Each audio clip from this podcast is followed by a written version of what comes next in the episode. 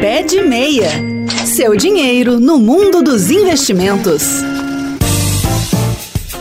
Olá, investidoras e investidores, bem-vindos ao Pé de Meia. Eu sou Gesiel Carvalho e hoje eu vou trazer novidades que já estão valendo para quem investe ou pretende investir em títulos incentivados. Eu já fiz um programa explicando o que são esses títulos, mas não custa nada relembrar. São aqueles títulos que eu chamei de sopa de letrinhas: LCI, LCA, CRIS e CRAS. Esses títulos aplicam seu dinheiro no agronegócio, no mercado imobiliário e caíram no gosto do investidor brasileiro no ano passado, por três motivos. São títulos muito seguros, têm uma boa rentabilidade e são isentos do imposto de renda. Afinal, quem não quer ter um rendimento interessante e se livrar da mordida do leão? É o melhor dos mundos, concorda? Só para você ter uma ideia, em 2023, o volume investido em todos esses títulos isentos cresceu mais de 30%.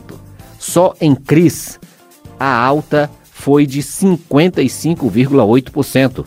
Isso equivale a 63,7 bilhões investidos, segundo a Associação Brasileira da Entidade do Mercado Financeiro e de Capitais. Mas uma mudança regulatória pode tornar esses títulos menos interessantes. Bom, quais são as novas regras? O Conselho Monetário Nacional anunciou restrições nos lastros elegíveis para os títulos isentos. Antes, como não havia regras claras sobre o que poderia servir como lastro, muitas emissões tinham pouca relação com os setores imobiliário e do agronegócio, e essa nova regra busca corrigir essa distorção. Explicando para vocês.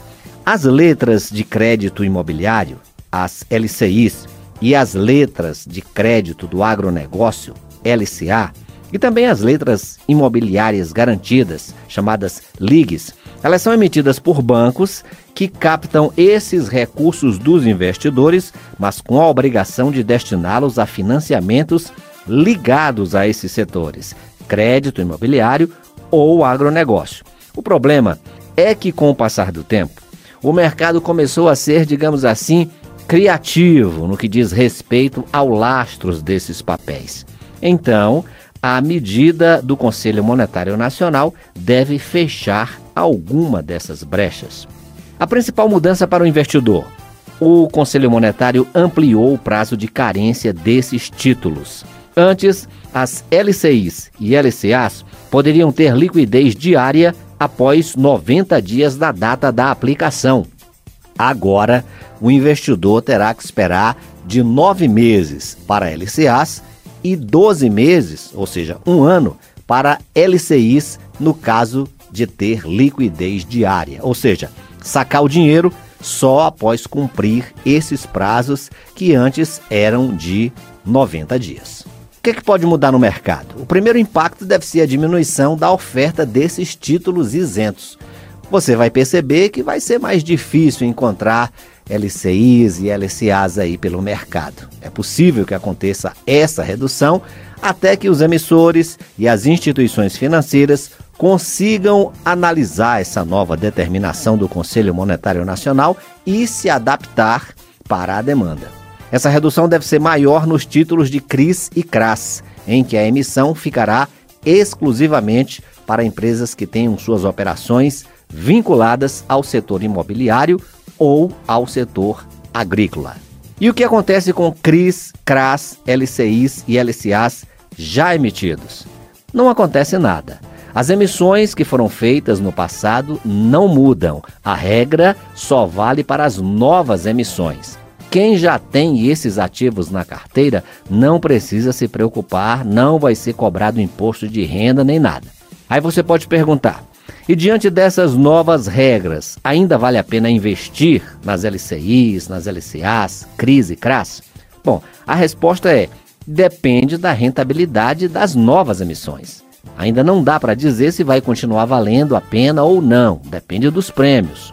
O investidor vai ter que fazer os cálculos para avaliar se o título, isento do imposto de renda, realmente vale a pena na comparação com outros ativos de renda fixa, como o próprio Tesouro Direto.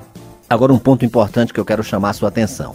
Se você investia nesses títulos para formar sua reserva de emergência, a mudança do prazo de carência mínimo para LCI, LCA e LIG faz com que esses ativos percam a atratividade quanto ao uso para reserva de emergência. Porque pensa comigo, você pode precisar da reserva a qualquer momento. E se precisar sacar desses títulos, não vai poder, já que agora tem a carência de nove meses até um ano, dependendo do título. Então, se você comprava LCI e LCA para formar sua reserva de emergência, para reserva não dá mais. Portanto, analise as novas emissões dos títulos incentivados e avalie se vale a pena para você travar o dinheiro para se livrar do imposto. Por hoje é só. O investimento na sopa de letrinhas mudou, mas ainda pode ser uma boa alternativa de rentabilidade segura e sem imposto. Vai depender dos seus objetivos. Lembrando que o Pé de Meia também está nas principais plataformas de podcast. Desejo a você bons investimentos e até o próximo programa.